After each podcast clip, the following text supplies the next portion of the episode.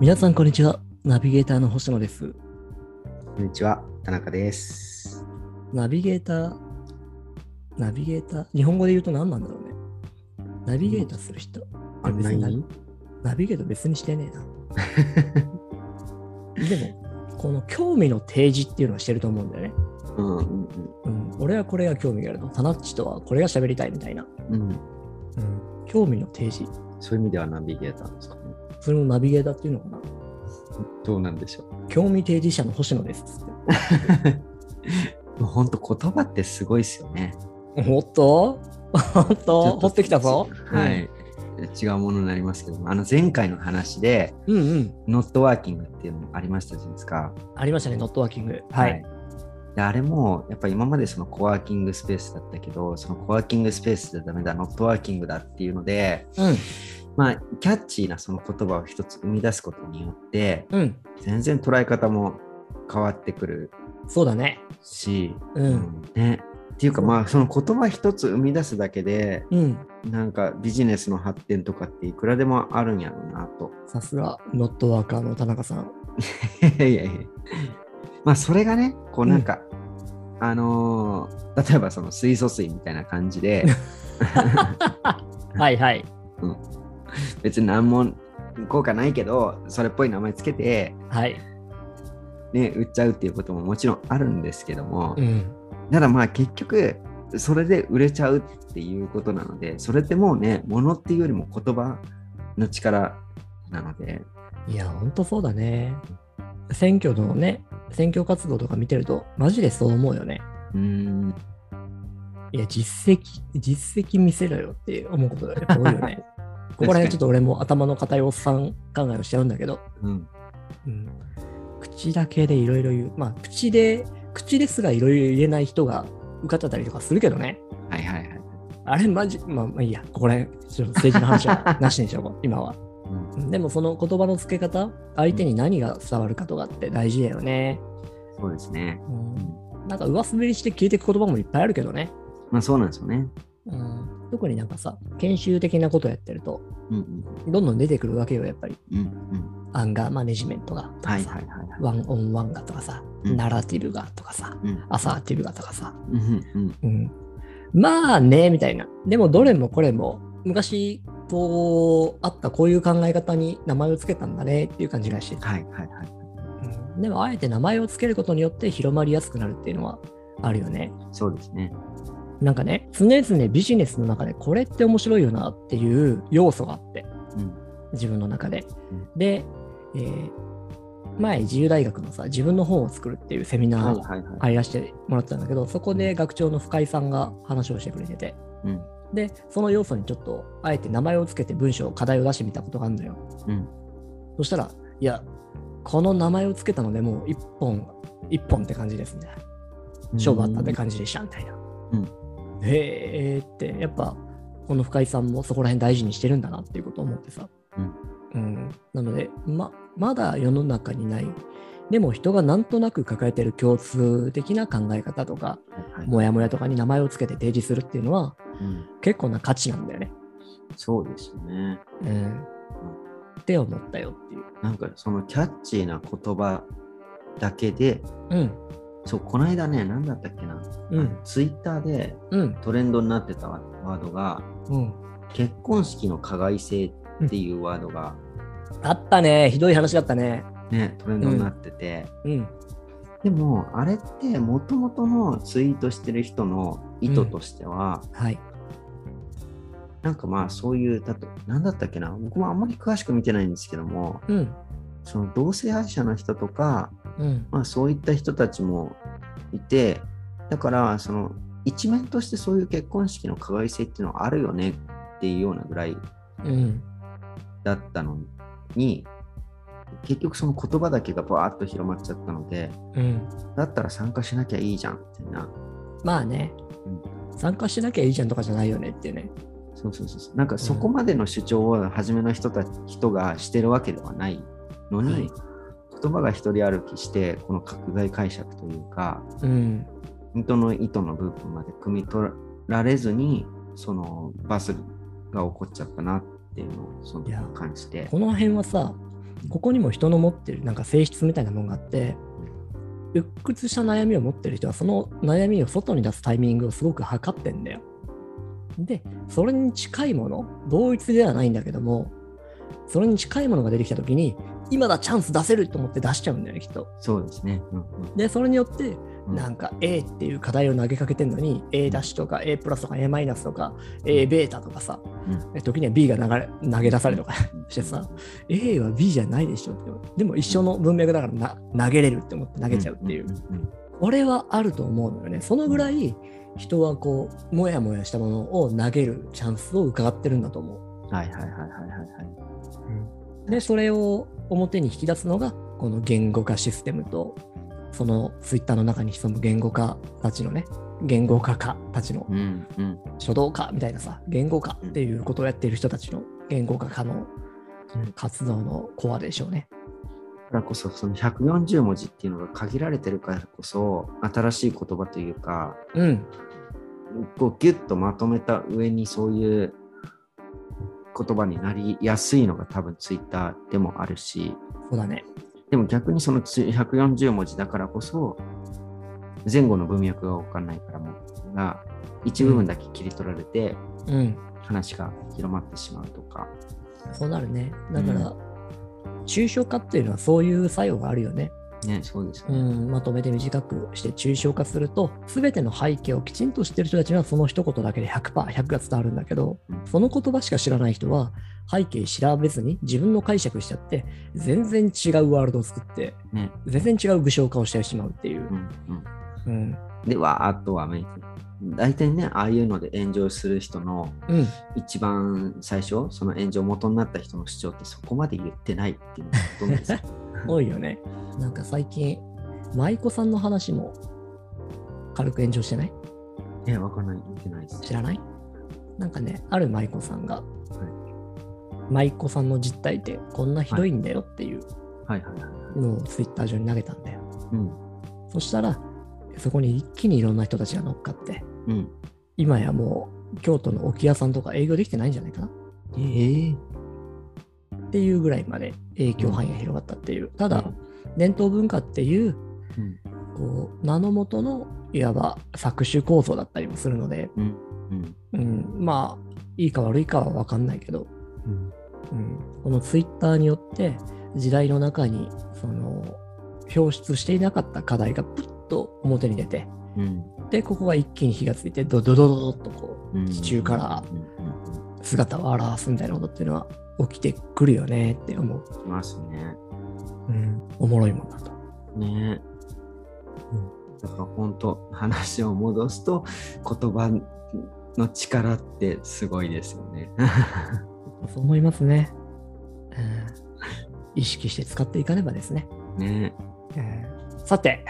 はいはいはい。えーこの番組は一人社長がビジネスについてああだこうだいう番組であるんですけど実は知ってました、いやそうらしいですね。僕も最近まで知らなかったんで すけど。でいくと今回さもうほぼほぼ雑談終わってんじゃないかっていうぐらいの話 でなんだけど一応本題があってね、はいはいはいはい。えっとこれもこの前あった、えー人の話でさ、うんうん、ハイラブルさんっていう会社の人だったんだけど、うんうん、えっとねやってるのが音声分析技術うんを提供してるんですわ。うんえー主に使われるシーンでいうと会議シーンでさうん会議の音声データ、うんこれを見える化してくれるっていうシステムを作ってんだよね。うんうん例えばさ、うん3人で話をしてるとそれを俺と田中と誰かが話をしていて、はいでその時に誰が一番喋ってますかとかうんなるほ今どこのタイミングで喋ってるのは誰ですかとかうんうんでそれがどういうふうに変遷していますかねうんっていうデータを見える化してくれるのね、グラフみたいなもので。うんうんえーそこに3人の傾向みたいなことを3軸で出してくれるわけ。うん発話量と、えー人との話のかぶり度、はいはいはいそれから周りの議論を活性化させたかどうかみたいな。要は自分が喋った後に周りの人がどんどん喋るようになったかとか、この主にこの2つの、えーデータの見える化をしてくれるんだけど、シンプルに言えばこれだけ。なんだけど、これがね、すごくいろんなところで共同研究だとか、あの行政の事業だからとかで、はいそうはいで使われていて、はい面白かったんだけどちなみに今の話だけを聞いていてタナッチはなんかこんなことに使えるかなとかって思い当たる節あったりするうんたまにあの「うお前んちょっと話しすぎやで」って気づいてほしい人いますよね。 まさにまさにまさにまさに あるあの調子に乗った時の自分とかはまさにそうです、はい、あとそうそうそうなんかか可視化されたら自分で見てみたい僕はどちらかというと、うんなんかその自分がポッと一言言ってうん場が活性化したとか、 はいそれで盛り上がったってだからそんなもうめちゃくちゃ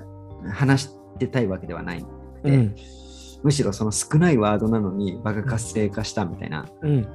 そんなんだったらすげえ嬉しいなと思うので、それ嬉しいよねはい、そこのポジション欲しいよね欲しいです。わかるわかる、うん、でそのねこいつ話しすぎやでっていうはいやはいつはい、うに気づいてもらうためっていうのは本当に使われていてーん例えばねあの、大手企業日本の大手企業とかの中で、えーなんていうんだっけイノベーションか、はイい。ノベーションを阻害するもしくは DX とかを阻害するうん要因の大きな一つがうんまさにそれっぽいんだよねうーん昔ながらの価値観に縛られてしまいつつとはいえ場所のコントロールっていうことに、うんうんえー欲を持っているというかはいはいはいそういう人たちが会議の中でずっと喋っちゃううんこれがね、企業のイノベーションを妨げる重力と呼ばれていたりして、なるほどね。で、ここにそのシステムを入れてみると、あら不思議。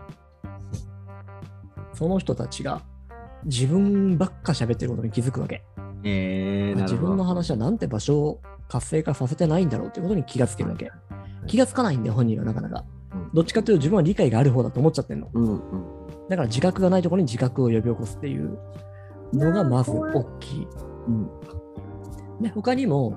そのさっき田ちがさ自分はこういうポジションを目指したいって言ってたけど、はいはい可視化されるとじゃあこういうことをやったらこうなるんじゃないかなっていう試しができるようになってくるよねなるほど、確かに。うんなので教育現場にこれが取り入れられていて小学生とか中学生とかがこれを使って議論をするわけえー、で結果を見て自分たちでじゃあどうしたら次はもっといい議論になるだろうとはいはいはい、この「いい」っていう定義も自分たちで考えてもらうらしいんだけどこれをやっていくとうん、そうすると日々コミュニケーションについてもしくはいい議論とはについてうん。こう自覚的なこう教育ができるようになってくるとえー、いいっすね。なんかそんなんやってみたい。面白いよね、うん。うん、ちなみにこの装置、えーお貸しするときには5万円ですって月々うん。意外と安いよねうんうん。俺ちょっと借りてみようと思ってて今度えー、そうなんですね。うん借りてこういうズームでちょっとよ試してみようと思ってて、ああ、いいですね、いいですね。うん、自分ばっか喋ってることになると思うんだけどこれ見たくない。 ちなみにその時に、そのお話をしに行った時に、そこの場でもそれを使ってやらせてくれてさ、へで、その時の自分の傾向で言うと、かぶせる量がめっちゃ多かった。え。へつまり、はいはいとか、うんうんとか、うんっていうのが多くて、ああなたはすごくうなずき屋さんですねっつって、え。へえ、そういうポジションがあるんですね。あなたの、あの要は相手の話をうまく乗せたり引き出したりとか、っていうことをやるタイプですねっていう感じであった、その時にね、そのメンバーだよね。はいうん。確かにメンバーによってもね、ポジション変わりますもんね。変わるよね。うん。うん、